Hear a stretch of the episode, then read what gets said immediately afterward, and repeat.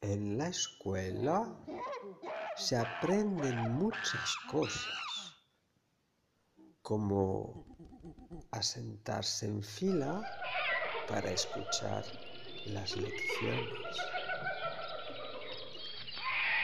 A nuestros camaradas, los monos, les gusta más el movimiento y las clases de gimnasia, por supuesto.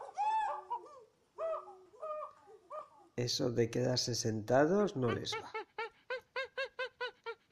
Pero los más astutos de entre ellos son de los mejores en matemáticas, contando plátanos como nadie gracias a las tablas de multiplicar.